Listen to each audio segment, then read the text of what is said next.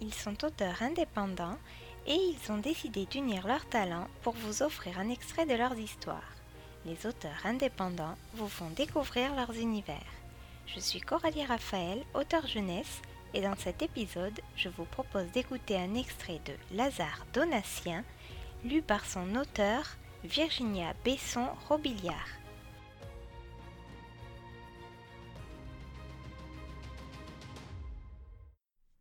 Lazare Donatien, épisode 1, chapitre 1. Avez-vous déjà ressenti un certain malaise envers un vieil objet? Quelque chose dont vous avez hérité? Un bibelot dont bien souvent vous ne savez pas quoi faire? Nous parlons ici de vagues impressions, de troubles que l'on peut ressentir au contact de certains bijoux ou autres pièces d'ameublement. Vous voyez de quoi je parle? Si c'est le cas, nous allons pouvoir continuer. Sinon, je crains que vous ne deviez fermer ces pages et passer à autre chose, ce qui suit n'étant pas pour vous. Bien, commençons. La plupart du temps, nous n'écoutons pas notre intuition profonde. Pourtant, je me permettrai de dire que nous éviterions parfois bien des écueils si nous le faisions plus souvent. Je suis Lazare Donatien, un antiquaire brocanteur installé dans le village de La Flotte, situé sur l'île de Ré, et je suis l'un des tout derniers Droquèdes. Nous étions un jour de semaine ordinaire et le soleil brillait haut et fort en cette matinée de juin, tandis que j'ouvrais le passage, ma boutique d'antiquités. J'avais à peine terminé de disposer mes étals quand un jeune homme se présenta devant la porte. Il resta quelques instants sur le seuil, hésitant à le pousser, comme si elle le narguait. En accord avec le beau temps et les températures déjà élevées de ce début d'été, mon visiteur portait une chemise blanche dont il avait retroussé les manches sur ses avant-bras et un jean de bonne facture. Il tenait dans sa main gauche une sobre valisette de cuir qui me paraissait bien pleine. Il se dégageait de sa personne, en plus d'un stress évident, cet air de distinction qu'affichent parfois ces gens nés au sein d'une de ces vieilles familles de quelque renom. Je terminai tranquillement ma mise en place, tout en continuant de l'observer du coin de l'œil, attendant qu'il se décide. Je posais à peine la dernière pièce de ma collection d'anciennes cristalleries sur son socle lorsque la sonnette du magasin retentit. Le jeune homme entra d'un pas décidé et, laissant mes étals, je me dirigeai vers mon comptoir pour l'accueillir. Bonjour, monsieur. En quoi puis-je vous aider?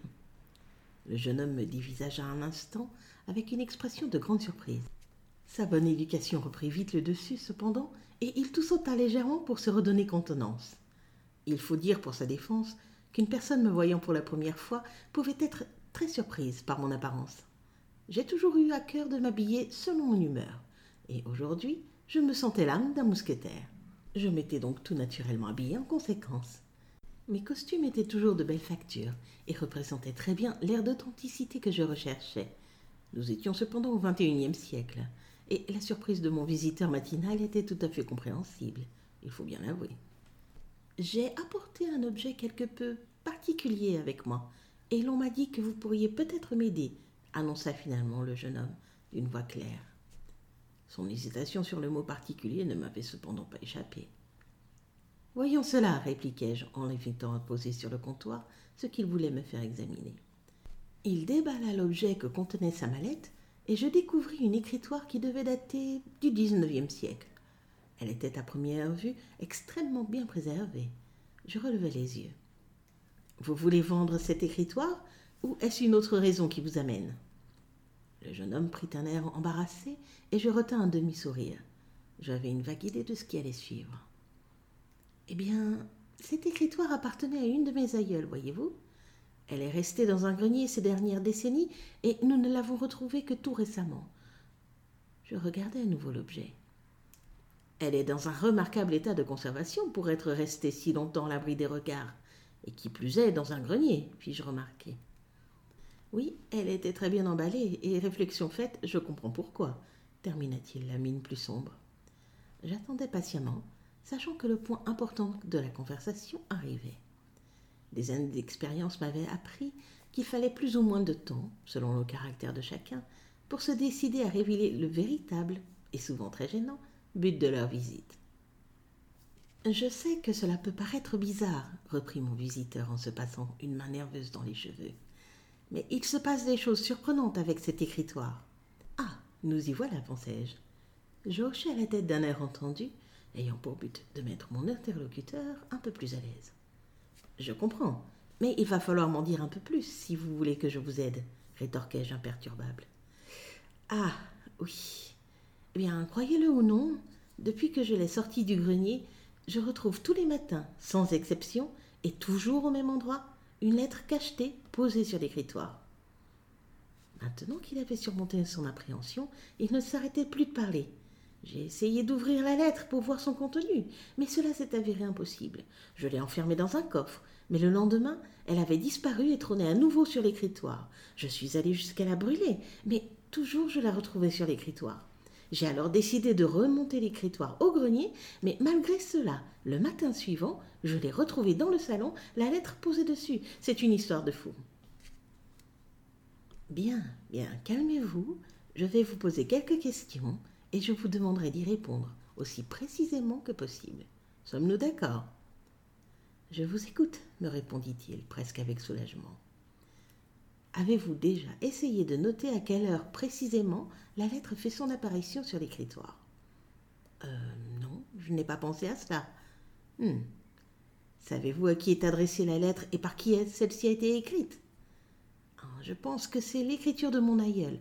Je l'ai comparée avec d'autres missives que je sais avoir été écrites de sa main, et il y a vraiment des similitudes. Quant à savoir à qui cette lettre est adressée, c'est un mystère. La seule indication réside en deux mots à Dimitri. Le problème, c'est que jamais personne ne s'est appelé Dimitri dans ma famille. Et je n'ai pas trouvé trace d'amis dans notre entourage, ou dans celui de mon aïeul non plus, portant ce prénom. Ceci m'amène à une autre question. Quel est donc le nom de votre famille? De Mestre, répondit le jeune homme, avec cette fois une légère réticence dans la voix. Le manoir entre ici et Saint-Martin? demandai-je sans m'émouvoir le moins du monde. Mon visiteur eut l'air un peu rassuré par ma nonchalance et acquiesça plus volontiers. Je réprimai un nouveau sourire. Je suppose que vous attendez de moi la plus grande discrétion. En effet, je vous serais reconnaissant de garder cette histoire pour vous seul. Ma famille n'a guère besoin de plus de publicité en ce moment. Je comprends. Qui vous a envoyé chez moi pour ce problème? J'ai chargé ma secrétaire de trouver un antiquaire qui soit le plus proche de mon manoir. Elle en a sélectionné deux, et il semble que sa préférence, je ne sais pour quelle raison, est allée vers vous. Alors elle m'a donné votre adresse. Il semble qu'elle ait entendu parler de vous par l'une de ses connaissances ou amies. Pouvez-vous vraiment m'aider et accepterez-vous de le faire? J'observai mon interlocuteur un instant sans rien dire. Il vous faudra simplement signer ce formulaire, ajoutai-je en sortant un feuillet d'un des nombreux tiroirs de mon comptoir pour le lui présenter. Je garde l'écritoire pour le moment, vous passerez la récupérer d'ici quelques jours. Je vous tiendrai au courant. Je vous remercie. Le jeune demestre signa et allait repartir quand je l'arrêtai dans son élan. Une dernière question. Quel était le nom de votre ancêtre? Madeleine de Mestre, répondit-il en me saluant d'un rapide signe de tête avant de sortir. C'est la fin de cet extrait de Lazare Donatien de Virginia Besson-Robiliard. Vous pouvez retrouver ce podcast sur corallieraphael.com et vos plateformes favorites.